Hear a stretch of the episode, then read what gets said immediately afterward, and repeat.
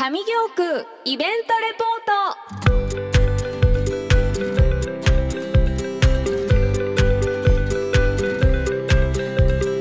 ト。こんにちは。上京区イベントレポート。ナビゲーターの FM870 ラジオミックス京都の木村ひろみです。よろしくお願いします。この時間は上京区役所の協力でお送りいたします。さて今年初めての上京区イベントレポート。この番組では上京区で開催された地域のイベントや行事などを地域の方々の声を中心にお届けしていきます。今回は先月9月18日日曜日に上京区役所上京区総合庁舎で行われました上京交通安全フェスティバル2022についてレポートしていきます。9月18日えー、私も実は会場に取材で伺っていたんですけれども、まあ、この日はちょうどね台風が来ていて、まあ、当日の朝まで実施されるかどうか心配されていた状況だったんですが、えー、なんとかお天気も味方してくれまして無事開催されました、えー、そんな中いろいろとねお話など伺ってきましたのでその模様をたっぷりお届けできればと思います。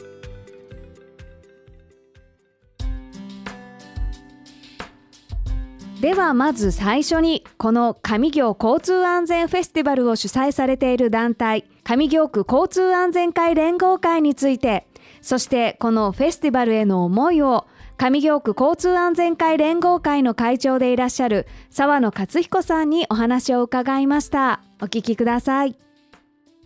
さて沢野会長あの上京区交通安全会連合会について教えていただきたいんですけれども。はいわかりました。私たち、えー、上京交通安全連合会は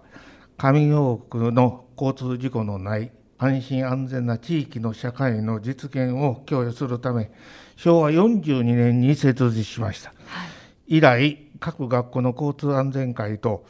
上京区役所、上京警察署をはじめとする関係団体に密に連携しながら、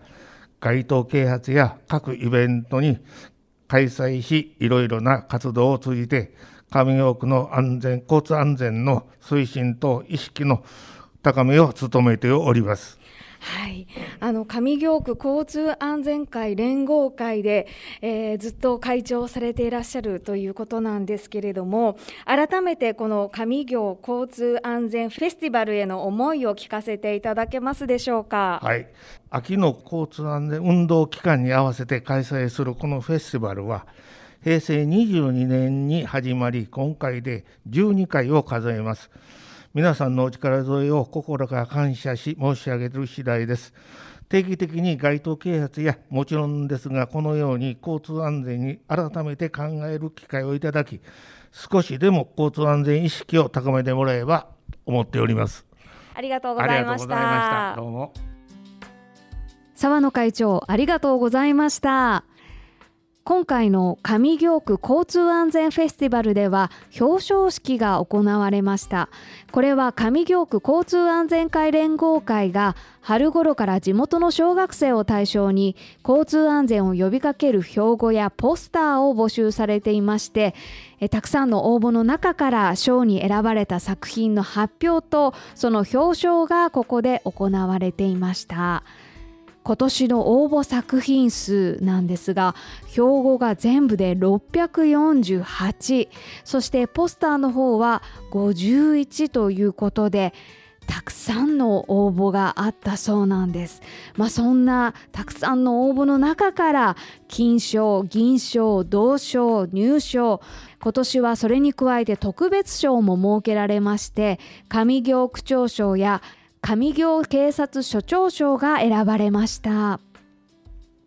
当日の会場には上京区の人気マスコットキャラクター上牛くんと京都府警察シンボルマスコットポリスみやこちゃんもお祝いに来てくれていました。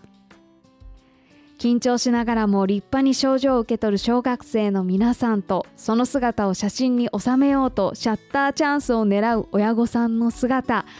とても温かな空気に包まれていました。その多くの作品の中から見事賞に選ばれた受賞者の小学生の皆さんにもお話を伺いましたのでここでお聞きください。ではまず交通安全の標語作品金賞を受賞されたミキさんへのインタビューお聞きください。県立小学校5年三木翔子です。ではミキさんが金賞を受賞された作品標語を教えてください。まあいいや。その一言で事故になる。まあいいや。その一言で事故になる。です。この標語にしようと思ったのはどういう思いからなんでしょうか、えー、自分でもまあいいやって右左確認しなかったりすることがあるのでよく考えてみればそういうことが事故のもとなんだなって思ってこの標語を作りました。なるほど。実体験もあっての標語になったんですね、はい、では改めて今回金賞を受賞された感想を教えてください。自分が大切だなと思ったことを標語にして金賞を取れたのですごく嬉しい気持ちですね。ありがとうございます。金賞を受賞された三木翔子さんにお話を伺いました。ありがとうございました。ありがとうございました。続いて銀賞を受賞された後藤さんへのインタビューです。県立小学校の5年後藤少年ですえ今回標語の応募ということで見事銀賞に選ばれたということなんですけれどもその選ばれた作品標語を教えてください。待つ気持ち歩行者優先事故防ぐ。待つ気持ち歩行者優先事故防ぐ。ありがとうございますこちらの標語を、えー、応募するにあたってどうしてこの標語にしようと思ったのか込められた思いなど教えてください、えー、最近自転車とか赤信号でも無視して渡っていく人が多いので、えー、このような作品を作りました、えこの銀賞を見事受賞された感想を教えてください。えー、こういう賞になかなか受賞する機会ってなかなかないと思うので光栄ですし、えー、これからの学校の標語活動にも生かしていきたいと思います。ありがとうございました。そして同賞に輝いた松村さんへのインタビューです。精神小学校5年の松村段です。えー、見事同賞に選ばれた標語ぜひ教えてください。前スマホ？あなたの目線どちらかな？前？スマホ？あなたの目線どちらかな？はいありがとうございます。この標語にしようと思った理由それからこの標語に込められた思い教えていただけますか？はい、えー、最近学校に行く通学路などで歩きスマホをしている人が多いのでそういうのをやめてほしいなと思ったのでこういう標語を作りましたでは最後に今回同賞を受賞した感想を教えてください。はい、えこの標語が選ばれたということはたくさんの人に注目されたということなのでこれからもこの標語がたくさんの人の耳に行き渡ってえたくさんの人の歩きスマホがなくなるといいなと思いました。そうですね。ぜひラジオを聴いてくださっている方々も、えー、そちらの言葉をねぜひ心に留めて、えー、生活していただけたら嬉しいなと思います。松村ダンさんにお話伺いました。ありがとうございました。はいありがとうございました。それでは最後に交通安全のポスターの最優秀賞に選ばれた大阪さんへのインタビューお聞きください。県立小学校1年大阪ういです。では今回ポスターで見事最優秀賞となりましたけれどもそのポスターのテーマ教えてください。1年生になって一人で道路を渡っているところを書きました。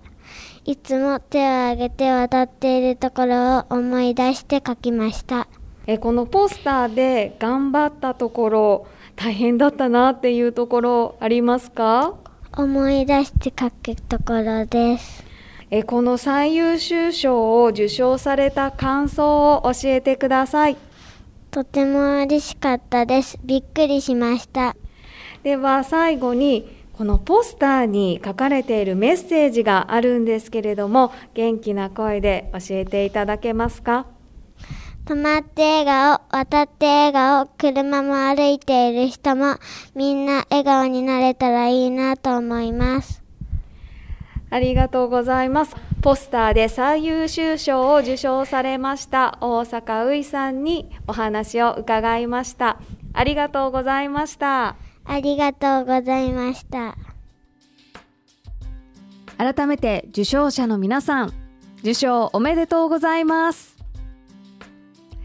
こちらの受賞作品については上京区版市民新聞10月15日号でも掲載されていますのでぜひそちらもご覧ください。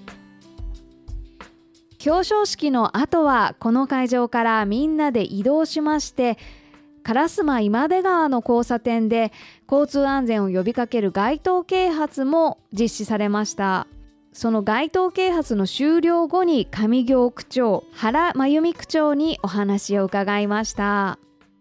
上京交通安全フェスティバル2022終えましたけれども、えー街頭啓発活動こちらは全体的に区長の方からどのようにご覧になられてましたか？えー街頭啓発まであの親子で本当にたくさんの皆さんにお越しいただきました、えー特にこういう街頭啓発ですね日頃あのこうやってたすきかけてあの子どもたちに、まあ、ティッシュ配っていただいたんですけれどもなかなか日頃は経験できひんことやと思いますし、まあ、あの思い出にしていただけたらなというふうに思います、えーそれと今日のあの表彰とともに、えー交通安全への意識を高めていただくきっかけにしていただきたいと願っております。はい、あの表彰式でもかなりお子さん方のあの素晴らしい標語だったりポスターが、はい。まあ、表彰されていましたけれども、こちらについてはどのようにご覧になられてましたか？そうですね。あの本当に1年生から、えー6年生まであの大きい子どもさん小さい子どもさんみんなあのとても私可愛いなと思いながらあの見ておりましたしあの作品も本当に子どもらしい素敵なあの素直な気持ちがあの現れている作品ばかりであのとてもあの実はちょっと本当に感動いたしました。では最後に原区長の方から、はい。え地域の皆さんにメッセージをお願いいたします。はい、えー上京区ですね。交通事故の中でも自転車事故が本当に多いんです、えー細い道が多いということも原因の一つなんですけれどもやっぱり自転車を運転していただく利用者の方の交通マナーの向上というのも課題になっておりますのでどうぞ皆さん自転車に乗るときには交通ルールを守って、えー安全運転でお願いしたいと思います今日は本当にありがとうございました。原真由美区長本当にありがとうございました。ありがとうございました。